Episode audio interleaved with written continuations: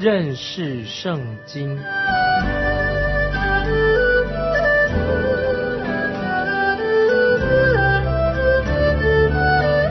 认识上帝的话，把上帝的话带到全世界。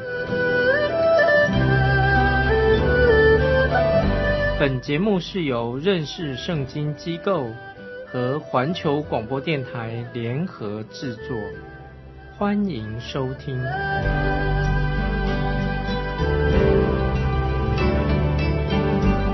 亲爱的听众朋友，你好，欢迎收听认识圣经。我是麦基牧师。我们继续看旧约的撒加利亚书第六章十五节。撒加利亚书第六章十五节：远方的人也要来建造耶和华的殿，你们就知道万军之耶和华差遣我。到你们这里来，你们若留意听从耶和华你们神的话，这事必然成就。听众朋友，撒迦利亚书六章十五节非常重要。曾经有一位圣经学者啊，他做这样的解释：关于撒迦利亚书六章十五节，他说，远方的人也要来建造耶和华的殿啊。这节经文做了一个很好的解释。那他怎么解释啊？他解释说。从遥远的巴比伦来了一个代表团，他们手上带着金银，作为建造圣殿的贺礼。当时圣殿还正在建造当中。那么那个时候，我们看到先知撒加利亚已经预言到，将来在耶路撒冷将会有一个荣耀的圣殿。那么这个圣殿做什么用呢？这个圣殿将要成为万国祷告的殿。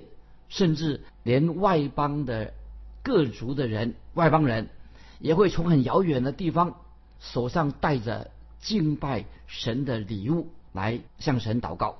先知以赛亚也曾经这样预言过。先知以赛亚怎么说呢？他说，在千禧年的期间啊，未来千禧年的时代，外邦的列国他们都会纷纷的就来到耶路撒冷的圣殿里面。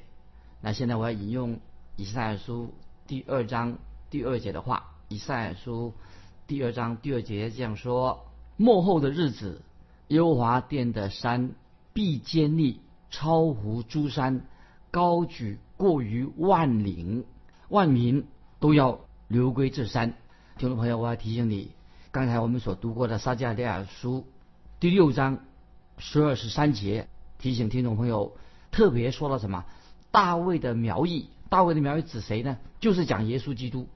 耶稣基督将要建造耶和华的圣殿。大卫的苗裔，六章撒迦利亚书六章十二十三节是指向大卫的苗裔，就是指向耶稣基督将会建造耶和华的圣殿。那么我们继续看六章十五节的经文啊，六章十五节的经文，眼前他这样说：注意，远方的人也要来建造耶和华的殿。远方的人。也要来建造耶和华的殿啊！这个预言太好了。这是说到列国未来列国将会建造耶和华的殿，是因为特别是指什么？就是列国外邦列国啊，将要把金钱送过来协助建造圣殿的事情。那这里听众朋友啊，我们这里要做一个区分啊，听众朋友，以下我要说明做我们做一个分别，要清楚明白这个区分在哪里，因为只有。主耶稣已经定十字架，从死里复活升天。主耶稣自己才是真正建造圣殿的人。主耶稣啊，因为只有主耶稣基督他自己才是建造圣殿的，他自己建造这个圣殿。那现在我要引用以赛亚书五十六章六七两节。现在听众朋友翻到以赛亚书五十六章六七这两节啊，跟这个建造圣殿有关系。以赛亚书五十六章。第六节、第七节，以赛亚先知这样说：还有那些与耶和华联合的外邦人，要侍奉他，要爱耶和华的名，要做他的仆人。啊，接着第七节怎么说呢？我们跳到第七节：我必领他们到我的圣山，使他们在祷告我的殿中喜乐。他们的翻祭和平安祭，在我坛上闭蒙悦纳。因我的殿必称为万民祷告的殿。听众朋友，以赛亚书五十六章六七两节经文说的太好了，讲到这个殿，主耶稣自己才是真正的建造圣殿的人。感谢神，感谢神，这些将来一定会应验。啊，我们继续看撒迦利亚书六章十五节啊，六章十五节，你们就知道万军之耶和华差遣我到你们这里来。这是撒迦利亚书六章十五节的，你们就知道万军之耶和华差遣我到你们这里来。那么这句话是什么意思呢？其实这句话乃是预言，是指到什么？未来就是讲到弥撒亚救主弥撒亚将要亲自印证。他所说的话，就是我们这主耶稣就是神所差来的弥撒亚，他是亲自要印证神所说的话。那么我们现在再回到这个撒迦利亚书六章十五节的下半，六章十五节啊，撒迦利亚书六章下半，你们若留意听从耶和华你们神的话，这是必然成就。这些我要解释。六章十五节撒迦利亚书下半什么意思？你们若留意听从耶和华你们神的话，这事必然成就。注意哦，这句话是指什么呢？就是特别强调以色列回归的百姓，他们必须要先顺服啊，就是这些回归的从巴比伦回归的以色列百姓，他们必须要顺服神，这个预言才能够应验。这个预言是什么呢？就是不是。以色列百姓，这些回归的百姓啊，他们使这个预言应验，因为这个预言乃是神自己永恒的计划，是神自己永恒的目的啊，神要成就的。所以以色列百姓要做什么呢？他们要顺服神的预言所说的，透过先所说的预言，他们必须要先顺服。那么这个预言才会不是要靠着他，他们顺服才能预言，因为这是神所说的话。那么以色列百姓他们要做什么呢？他们就要。这些回归的以色列，他们要以信心顺服，他们要信心顺服神借着先知对他们所说的话，因为神要应验自己要应验他永恒的计划。但是这些百姓做什么呢？当然是他们要做什么？他们就要以信心顺服神透过先知所说的话，并不是说这个预言的应验要靠以色列百姓啊，他们啊，他们呃先顺服，靠着他们以色列百姓一言一言，乃是神自己的他。要应验神所自己所说的永恒的计划跟目的啊，这是很重要。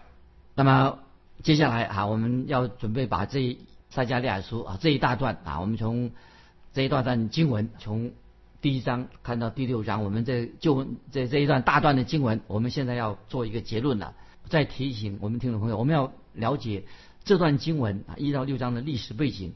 以及其中啊，它最重要的教训是什么啊？所以我们读圣经的时候要明白这个历史圣经的它历史背景，那个时代是什么，以及它其中最重要的教训属灵的教训是什么。所以听到没有？因为因此，所以我们要很仔细的看啊，来研读认识撒加利亚书这件书，才可以避免啊做一些啊奇奇怪怪的解释啊。今天有些人他解释。这些旧约圣经的时候啊，或者先知书的，做一些很奇奇怪怪的啊，我们说很怪异的解释，不合乎圣经的。因为我们看到先知撒加利亚书中的意象是有高度性的象征意义。那个撒加利亚先知所见到的意象啊，它是有象征性的。很可惜，有些人就说：“哎呀，这些是意象啊，他这这不过是他在做梦啊。”他说撒加利亚这位先知可能他是在做梦，他这意象啊不过是做个梦而已。啊，这个看法不正确，因为这样的说法是他就是断章取义的啊，没有按照圣经这种解释是很荒谬，就是也很危险的啊，会把人家带入那个走歧途啊。所以听众朋友，我们必须要注意啊，我们解释预言的这个规则啊，我已经不断的强调，我们解释预言、解释先知书的时候啊，要注意这个解释圣经的一些重要的原则，因为。圣经已经说很清楚了，这个预言不可以随个人肆意解释的。所以听众朋友，我们不可以随着个人胡思乱想啊，个按照个人的私意去解释啊圣经里面的预言。也就是说，解释圣经必须要符合当时的历史背景，那么以及看啊圣经的前后文来整体的来解释预言，不能乱乱解释预言啊。一个看要注意当时历史背景是什么，以及啊前后文不要胡。叫做说乱解释的啊，不能乱解释，断章取义是不可以的。听众朋友，这里要记住再强调，听众朋友就是说，撒加利亚书它里面所有的预预言都是有关联的。那么这些意象、这些预言意象是什么呢？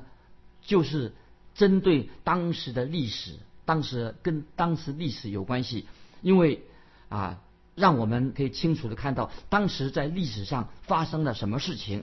那么这些意象到底是指什么呢？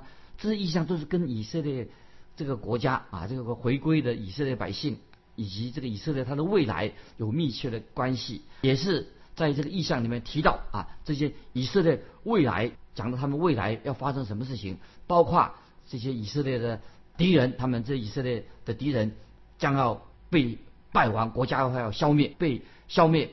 那么而且也说到以色列国这些百姓如何可以得到。得捷径，得到神的捷径，以及他们这些以色列百姓呢，要恢复成为一个祭司的国度，成为神的见证人，这是神的心意。所以解释这个先知书的时候，一个重点，那么就是什么？就是让这个以色列国家要这些百姓如何啊蒙恩得救啊，得到得得到神的捷径，那么成为一个祭司的国度，这位成为祭司国做什么呢？就是成为。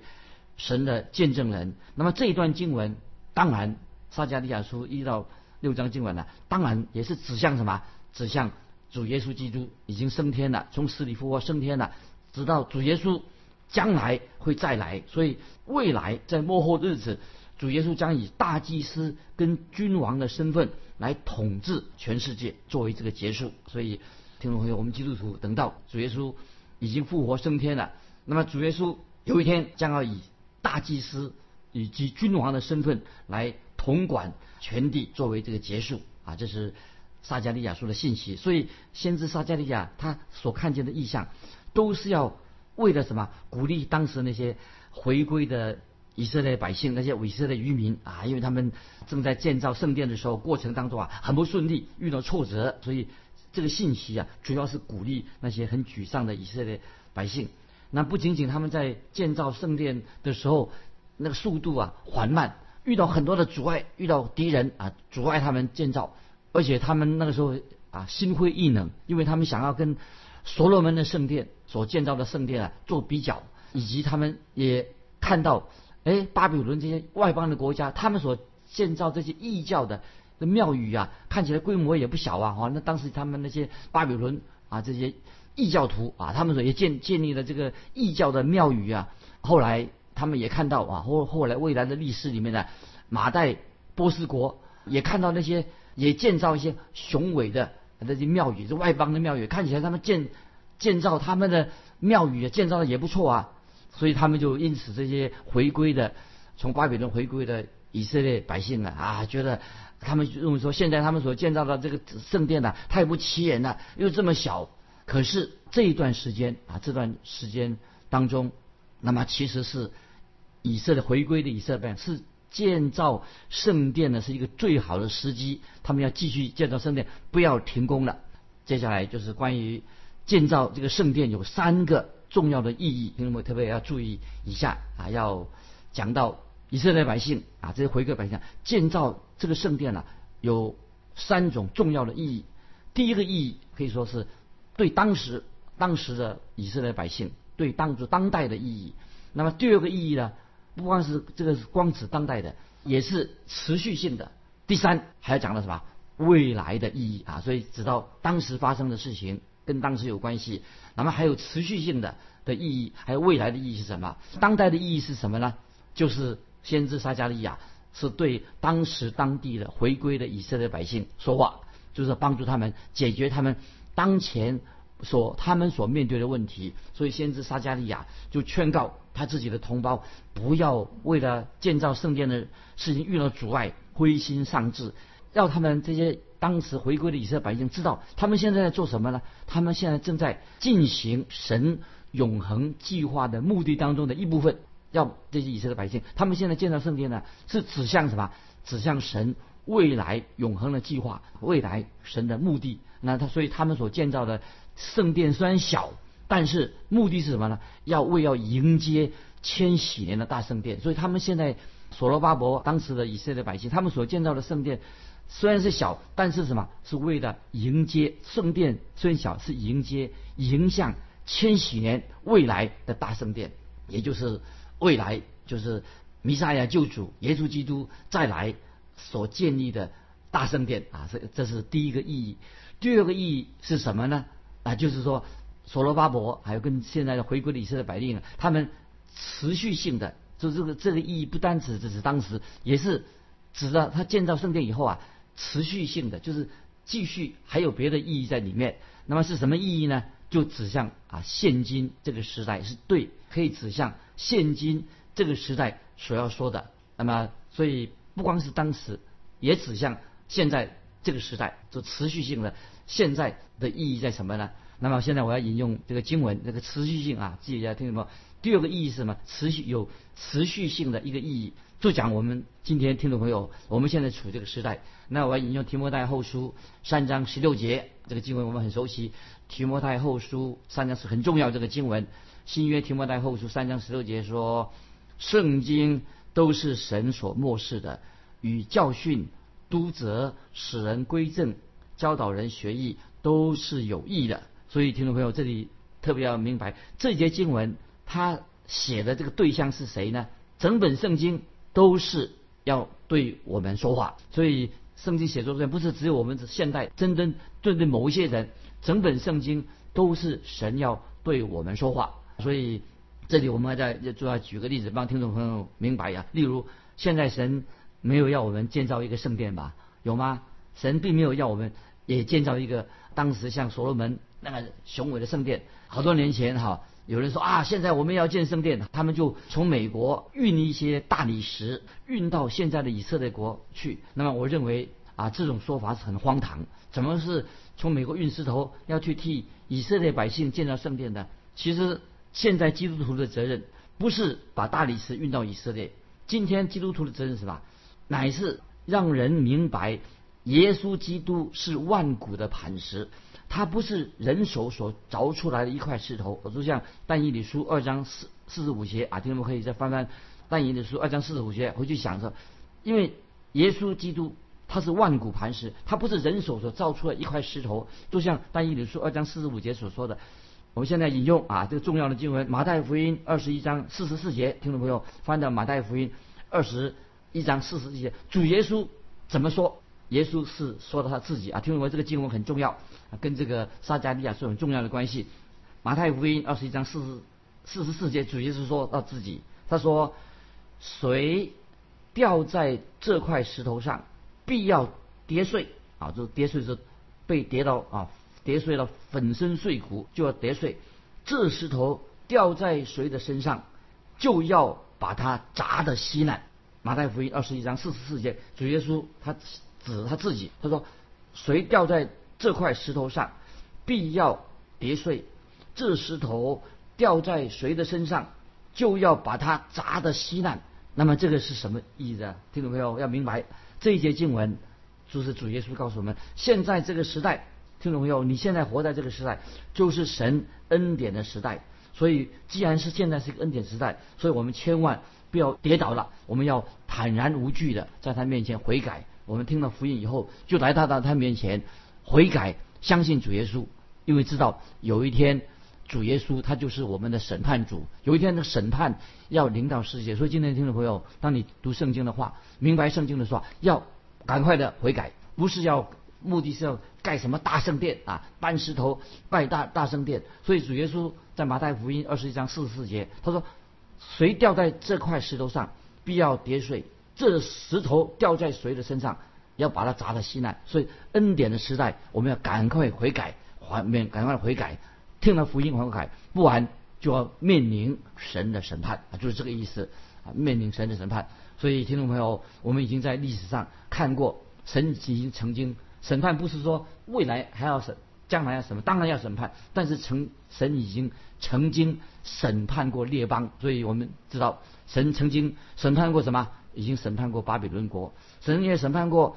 波斯帝国，神也审判过希腊、罗马帝国。希腊、罗马帝国这些帝国都曾经是一个雄霸、称霸天下，一个帝国，但是最后怎么样了？都被神审判，已经消失了。所以，亲爱的听众朋友，所以我们要读圣经的时候，要要明白明白圣经它到底告诉我们什么教训，不要盲目的盲目的读圣经，特别要了解今天神正在写世界的历史。今天神仍然针对我们今天现在的听众朋友对你说话。听众朋友，你知道今天神也会对现代的国家进行审判啊！你知道神会审判我们现在的国家，所以有史以来，有历史以来，我们很清楚的知道，从有史以来直到现在，神已经给我们一个清楚的教训：神可以很快的，他要兴起一个国家，也很快的什么使一个国家灭亡。所以神的审判不是说末日审判，当然要有末日审判，但是从历史里面看见，神可以。教导我们，神可以很快的兴起一个国家，也很快什么使那个国家啊衰败灭亡啊。所以从撒加利亚的意象里面呢，所以我们都已经可以听见了神微小的声音啊。神也告诉我们这些历史的意义。所以撒加利亚的他所看见的意象啊，不是说一些奇奇怪怪啊那些意象，因为那些常常有人说啊，他看见什么异象，这些疯狂的就做一些乱胡乱解释的话，不能够满足我们的心。撒加利亚。所看到的意象什么，就教导我们一个重要的信息。什么信息呢？神必定按照他的旨意完成他救恩的计划，也告诉我们说，神是历史主宰历史的。神要借着透过历史完成神自己最终的目的，这是第二点。那么第三个解释，当然听众朋友，接下来我再啊再做第三个解释，也告诉我们听众朋友，万事。都要有结局啊，所以历史不是一个没有目的的，历史乃是什么？乃是按着神的旨意在成就啊，所以历史不是没有定局的，历史必定有一个定局，按照神的话要成就。所以我们再看撒迦利亚书六章十二节怎么说？撒迦利亚书六章十二节这样说：对他说，万军之耶和华如此说：看呐，那名称为大卫苗裔的，他要在本处长起来。并要建造耶和华的殿，这句话经经文啊很重要。那么我们所看见什么呢？这个苗裔是什么？就是指向救主耶稣基督啊。他之前像根吹干地，我们知道主耶稣已经定十字架，但是主耶稣也指向主耶稣现在在天上为我们祷告。有一天他将要再来，再来做王，统治全世界。所以啊，请下面这个经文，请记起来，以赛亚书四章二节。以赛亚书四章二节这样说：到那日，耶和华发生的苗必华美尊荣，地的出产必为以色列逃脱的人显为荣华茂盛。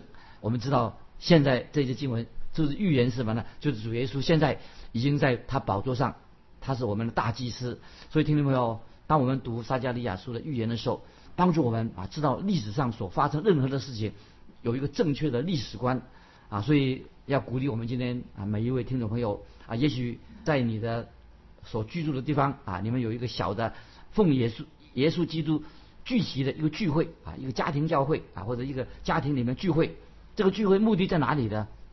无论我们在读圣经，我们都是为了什么啊？荣耀神，都是为了荣耀神，都为了寻求神的旨意，也要遵行神的旨意啊，所以。在我们啊任何地方，今天在农村啊，在都市啊，有一个聚会，大家一起在神的面前，我们唱诗歌。我引用啊，也许你们唱这首诗歌，这个诗歌说什么呢？说主耶稣啊，我爱你，深知我是属你的。世上诸乐趣，我可以为你丢弃。主耶稣，你是我的救主，你曾经啊赎我的罪，我曾经爱主耶稣基督，我现在要。更加的爱主耶稣啊！这首诗歌，我鼓励听众朋友。也许今天你认为说啊，你们教会很小，看起来不起眼。你这个小组的聚会，其实听众朋友，当你聚聚集在一起的时候啊，都在神永恒的计划里面。今天你们的聚会，一起奉主耶稣名的聚会，其实你的聚会比什么？比世界上领袖会议更重要啊！今天什么大型的什么世界领袖聚会，其实。你在小组聚会啊，在小啊小弄堂里面聚会，在农村里面聚会，你的聚会其实比世界领袖会议更重要。原因在什么呢？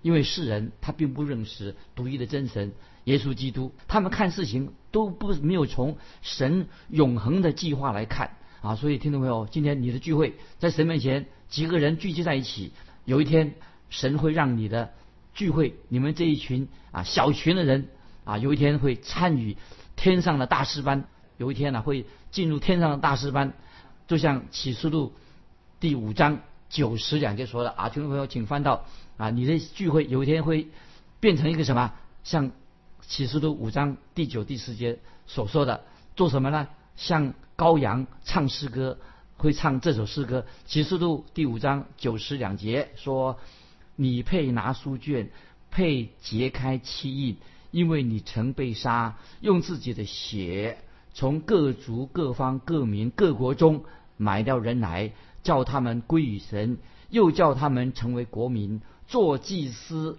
归于神。”在地上执掌王权，听众朋友，这是我们今天基督徒所追求的人生最重要的目标。